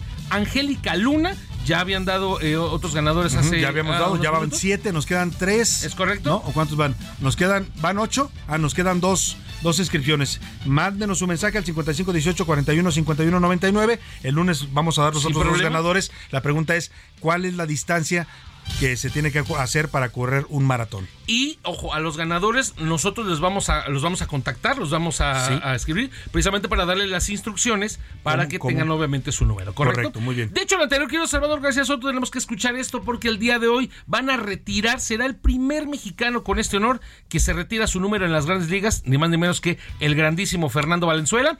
Tuve la oportunidad de platicar con él hace algunos meses cuando recibió el Premio Nacional del Deporte en México y escuchemos un fragmento de esta charla. ¿Qué nos puede platicar usted con respecto a los momentos más complicados que vivió como deportista profesional? Sí, bueno, yo creo que eh, es como todo, ¿no? No, no se llega arriba de, eh, de la noche a la mañana, se tiene que trabajar, se tiene que sufrir un poco en, lo que es eh, jugar en ligas menores, jugar en, eh, en diferentes ligas, ¿no? Entonces yo creo que eso pues nunca se, se habla, ¿no? Se habla de, de lo que sucedió en el en Grandes Ligas nada más pero realmente yo creo que si alguien quiere lograr algo, tiene que sufrir, tiene que costarle para llegar a donde quiere uno, a la meta que, que, que desea, ¿no? Entonces, eso es parte de, de todo, ¿no? Eh, el, el- el- no sufrimiento, pero sí Choaquila, Choaquila eh, de estar ah, de un lado a otro. Entonces, pues, ah, también ah, recuerdo cuando sufrimos o tuve una lesión en el brazo también, entonces yo creo que son, son cositas que, se batallan, ¿no? Pero creo que la mentalidad mía siempre fue de, seguir adelante y de llegar a, lo- máximo. El mensaje que nos deja el toro de Chihuahua, la parte de esforzarse por algo, lo acaba de decir este Fernando Valenzuela, pues todo el mundo ve, digamos, lo grande, los premios, Sí, ya, sí, pues, sí. pero obviamente Pero llegar ahí abajo, es claro. toda una labor. Él salió de una comunidad eh, muy eh, pobre de Choaquila. Sonora, en el sur de Sonora, y bueno, pues llegó a ser uno de los grandes jugadores de las grandes ligas. Y rápidamente voy a agregar esto. Esta es una entrevista muy especial para mí, querido Salvador, porque el momento que la estuve buscando durante varios meses, en el momento que me cae, iba yo en una combi, me hablan, me dicen, tengo al toro en este momento. Ah, caray. Me bajé de la combi, tal cual me bajé. Y ahí la hiciste. donde la pude hacer vuelo. completamente. Así tiene que ser un reportero, tiene que estar siempre atento a la, a la oportunidad de la noticia. Muchas gracias. Hoy un Oscar gran día Mota. para ganar. Buen fin de semana para ti. Vámonos a otros temas importantes. A la una, con Salvador García Soto. Oiga, rápidamente vamos a hablar de esto que ya le adelantamos a Antier sobre una modalidad nueva que está aplicando el SAT. El SAT se está tratando de modernizar, invirtiendo en sus sistemas de, de cómputo, de informática para, para los trámites de los eh, contribuyentes. No siempre lo logran porque hay muchas quejas, lamentablemente, cuando usted quiere hacer alguna declaración o, o algún trámite en el SAT. Pero están eh, eh, dando a conocer una nueva modalidad que se llama factura SAT móvil, en la cual usted podría generar sus facturas al momento mediante su celular. Para que nos explique esto, hago contacto con la contadora Virginia Ríos Hernández, integrante de la Comisión Técnica de Investigación Fiscal del Colegio de Contadores Públicos de México. Contadora, qué gusto saludarla de nuevo. Buenas tardes. Igualmente, Salvador, buenas tardes. ¿Cómo, cómo va a, operar esto del SAT móvil? ¿Hay que bajar la aplicación? ¿Cualquiera puede hacerlo? ¿Cómo, cómo está funcionando? Hay que bajar la aplicación en un teléfono, ya sea... Eh, Android, ¿no? Android o del... O del Mac, ¿no? Del otro. Del Mac, cualquiera de ellos. Y la persona física o la persona moral evidentemente tienen que tener operaciones, digamos que reducidas, ¿no? No, no es para las grandes empresas que tienen todo un sistema, pero tal vez los vendedores y que andan en las calles pudieran también ocupar este sistema. tanto para personas físicas como para personas morales van a poder expedir sus comprobantes fiscales a través de Internet mediante su teléfono celular de forma inmediata y van a poder, eh, pues, verificar las facturas que ellos enviaron y las que recibieron. Ah, qué También podrán tener acumulado allí guardado eh, los datos de hasta 18 clientes que van a poder ya conservar los clientes frecuentes, podríamos decir, y les va a permitir pues cumplir con el sellado de, facturas con la aplicación del SAT. Claro. Van a generar estas facturas y van a, a timbrarlas de forma inmediata y van a poderla mandar a sus clientes, ya sea con mediante correo electrónico que tengan el propia el propio teléfono o mediante WhatsApp o algún otro como Messenger o algún otro eh, aplicación. Qué interesante, esto es un avance importante para, sobre todo para, como dice usted, eh, eh, comerciantes o personas morales con actividad no tan no tan grande y personas físicas, porque nos da pues ya una inmediatez en esto de la facturación, ¿no? Así es, así es. Claro, tienen tienen que estar inscritos en el RFC porque les van a pedir su su RFC, tienen que contar con su contraseña activa, eh, su, certificado de sello digital que esté vigente. Y bueno, pues ya con eso van a poder bajar la aplicación. Eh, también hay tutoriales ya en la página del SAT para que puedan ellos ver cómo se, utiliza, la, la plataforma y está muy amigable. Por es lo que, le iba a decir, contador. Usted seguramente ya la, ya la verificó, ya la probó y nos puede dar su opinión como experta. ¿Funciona bien? Sí, sí, está funcionando bien. Hay que aceptar los términos y condiciones que, pues, ahí como primer punto vienen, pero ya cuando se familiarice la persona, creo que va a ser de un amplio eh, apoyo para poder cumplir con estas obligaciones que a veces tienen que ir a un escritorio público, tienen que ir a un café internet y que en este caso, pues, van a ahorrar en tiempo y en dinero y en esfuerzo pues la verdad una buena noticia que nos da el SAT, no siempre nos da buenas noticias, a veces quisiéramos que nos diera más como las devoluciones de impuestos que no siempre llegan, pero contadora, siempre agradecemos al Colegio de Contadores Públicos de México y en particular a usted esta información importante que nos dan para los contribuyentes en este país. Con mucho gusto saludar. Muchas gracias. Un gusto saludar a la contadora Virginia Ríos Hernández, es integrante de la Comisión Técnica de Investigación Fiscal en el Colegio de Contadores de México. Vamos a despedirnos de usted, pues es viernes, vamos a dejarlo con musiquita, pero primero le doy las gracias por habernos acompañado hoy y toda la semana. A nombre de todo este equipo, que pase un excelente fin de semana, descanse, provecho. Lo dejo con Walk This Way o Caminar en este camino de Room DC y Aerosmith. Esta es una fusión entre el rock y el rap que revolucionó en su momento a la música.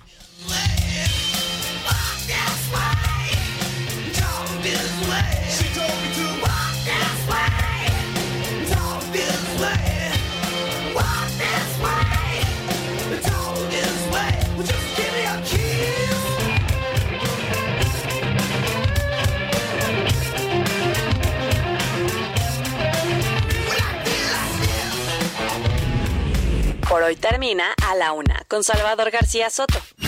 El espacio que te escucha, acompaña e informa.